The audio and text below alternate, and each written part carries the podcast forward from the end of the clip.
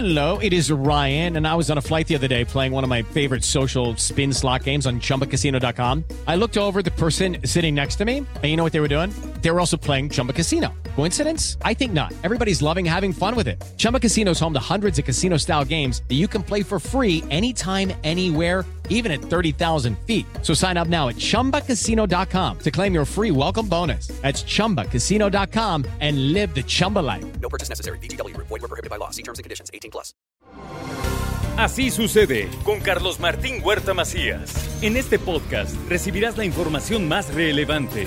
Un servicio de Asir Noticias. Bueno, llega la colaboración del abogado y notario Ángel Pérez García. Es lunes y los lunes está con nosotros y hoy un tema, uff, verdaderamente importante que vamos a hablar, bueno, va a hablar él de los reglamentos en el régimen de condominio.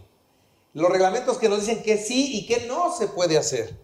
Angelito, ¿cómo estás? Muy buenos días. Hola Carlitos, muchas gracias por la participación que me das eh, la oportunidad de estar aquí con tu público. Y creo que lo mínimo es enterarse dónde vivo, cómo vivo y a qué tengo derecho. Porque a veces, no, y a qué y no tengo no. derecho, y a qué tengo que limitarme, porque, porque hoy seguramente muchos vivimos en régimen de propiedad en condominio. Y compramos y a veces no lo tomamos en cuenta ni le damos esa importancia. ¿Qué creen? Hay que asesorarse, hay que preguntar, hay que leer, hay que ir con su notario y que les diga cuántas personas, seguramente dentro de las preguntas, cuántas personas cuando firmaron su escritura tienen un reglamento en su escritura. Podríamos preguntar y seguramente no lo han leído. ¿Lo tienen? No lo han leído. Pero bueno, entremos en materia.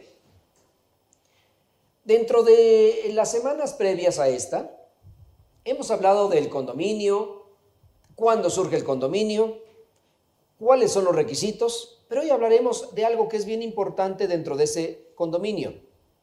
Se formula un reglamento. Si escucharon la semana anterior, dijimos que hay un reglamento. ¿Qué significa ese reglamento? Pues ese reglamento es las reglas sobre las cuales vamos a vivir en ese fraccionamiento, en ese edificio, en, esas, en qué circunstancias vamos a estar habitando. Primero, en todos los testimonios seguramente muchas personas cuando adquirieron una propiedad, lo correcto es que adquirieron su escritura, adquirieron su propiedad, firmaron su escritura y ahí tiene que venir incluido un reglamento que debieron de haber firmado. Yo les preguntaría, ¿cuántos se acuerdan? ¿Cuántos lo firmaron? ¿Cuántos no lo firmaron? ¿Cuántos ni siquiera se acuerdan? ¿O cuántos el notario ni siquiera se los dio? Y para eso yo creo que es importante tener en cuenta cuando se adquiere una propiedad en esos términos, en régimen de propiedad en condominio. Cuando es una propiedad no sujeta a ese régimen, pues tal vez no, no tiene tanta importancia.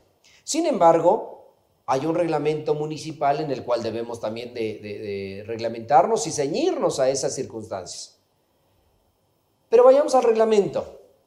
¿Cuáles son los derechos y obligaciones que debe tener un reglamento de una persona que vive en régimen de propiedad en condominio? Primero, los derechos, obligaciones y limitaciones de los condóminos referente a los bienes que se usan y que son comunes. Deben de especificar las limitaciones y derechos que cada condomino tiene. Y ahí viene una de las cosas importantísimas en el reglamento, las cuotas. ¿Quién fijó las cuotas? Yo, propietario de ese régimen de propiedad en condominio, construyo mi edificio y yo soy el dueño absolutamente del edificio, pero empiezo a vender. ¿Quién fija las cuotas? Las cuotas las tiene que fijar la asamblea. Ah, dos personas más y yo, antes somos tres, pero yo tengo el 97% y los otros tienen el 3%. Yo fijo las cuotas de acuerdo al reglamento. Pero cuando se vende más del 50% de ese edificio, de ese condominio, de ese fraccionamiento, se tiene que entregar a los condóminos y los condóminos tienen que celebrar su acta de asamblea ordinaria que tiene que ser una vez por lo menos al año y extraordinarias cada vez que sean requeridas, en donde se van a fijar las cuotas de cada base, ¿Con base en qué se fijan las cuotas? Muchas veces dicen, eh, alguien compra tres lotes de terreno y dicen tengo una casa en tres lotes de terreno. Ah, sí, pero tiene, sumas los indivisos y el indiviso es el área proporcional que le corresponde del condominio. Pues tiene que pagar las cuotas de tres indivisos. Yo tengo uno, tengo que pagar una cuota de uno. El otro dice, yo tengo derecho a tres votos. No, espérate, espérate. Es un solo propietario. No puede tener tres votos. Y ahí es donde viene la fijación de las cuotas. ¿Y para qué son esas cuotas? Para el mantenimiento del régimen de propiedad en condominio, para tener una vida en común, una vida, como dijera Carlitos Ortiz, armoniosa. Exacto. Y cuando vivimos en armonía, pues todos vivimos felices. Pero cuando se desarmoniza todas esas cuestiones y se Un desbalancea, infierno. viene nomás porque el de junto ya sacó su perrito, ya se hizo de la popocha por acá, por allá, este, y entonces, ¿quién tiene derecho a reclamarle? En otra entrega vamos a ver las sanciones, porque hay sanciones para esas cuestiones. No solamente es decir, bueno, pues ya, ya se hizo. Ah, pues discúlpame, y las groserías y no sé cuántas cosas suceden en los fraccionamientos. Yo creo que hay que cumplir con ese reglamento y ese reglamento lo establece inicialmente el propietario del condominio. Después, Bajo ese reglamento se compra. bajo ya ese sabes reglamento. a lo que vas. Y esa será, y que, seguramente te pediría que dentro de las preguntas que eh, se puedan, eh, tu público decir, ¿qué personas compraron bajo ese reglamento y lo firmaron?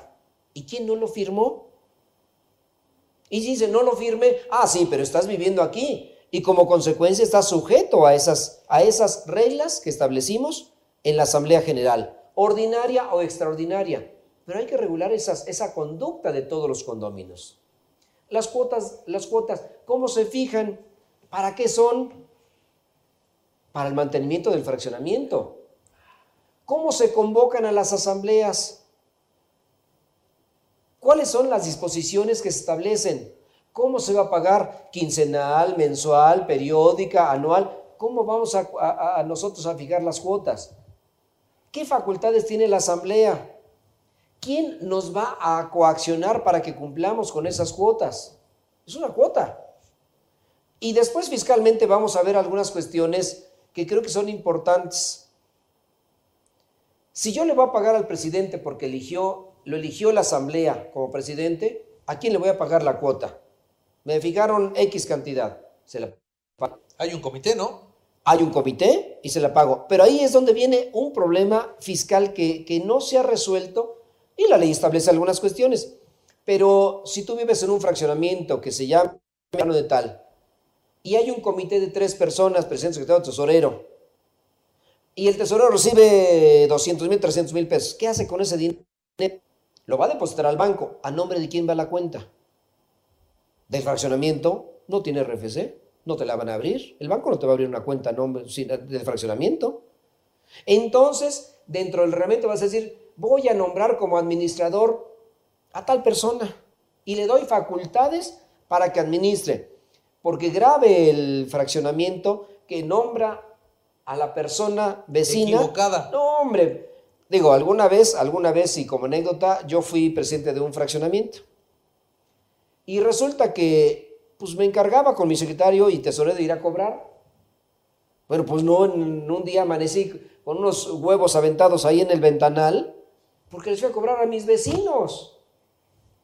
Entonces, los vecinos cuando hacen su asamblea, sugerencia, no no nombren a un vecino, porque el vecino va a ser odiado. Entonces, nombren a un tercero, a una asociación civil que se va a encargar de administrar el fraccionamiento.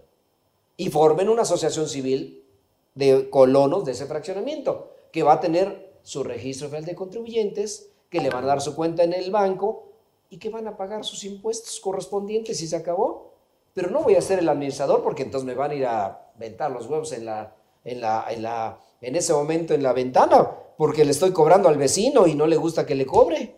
Entonces creo que son cuestiones que son las bases para sentar en un reglamento interior, aparte del reglamento de condominio, basarse en un reglamento y empezar a ver, a ver, ¿quién tiene mascotas? ¿Cuántas mascotas tiene? A ver, tiene que eh, levantar sus, sus eh, heces de, de- de- del- de todo el fraccionamiento. a ver, estoy enfrente del fraccionamiento, ¿me toca cuidar el fraccionamiento o mis cuotas las van, las van, a, las van a, a, este, a, a solventar? La seguridad del Yo fraccionamiento. creo que la seguridad, el alumbrado público, las banquetas, hay Los muchas jardineros, cosas. los- Hay muchas cosas.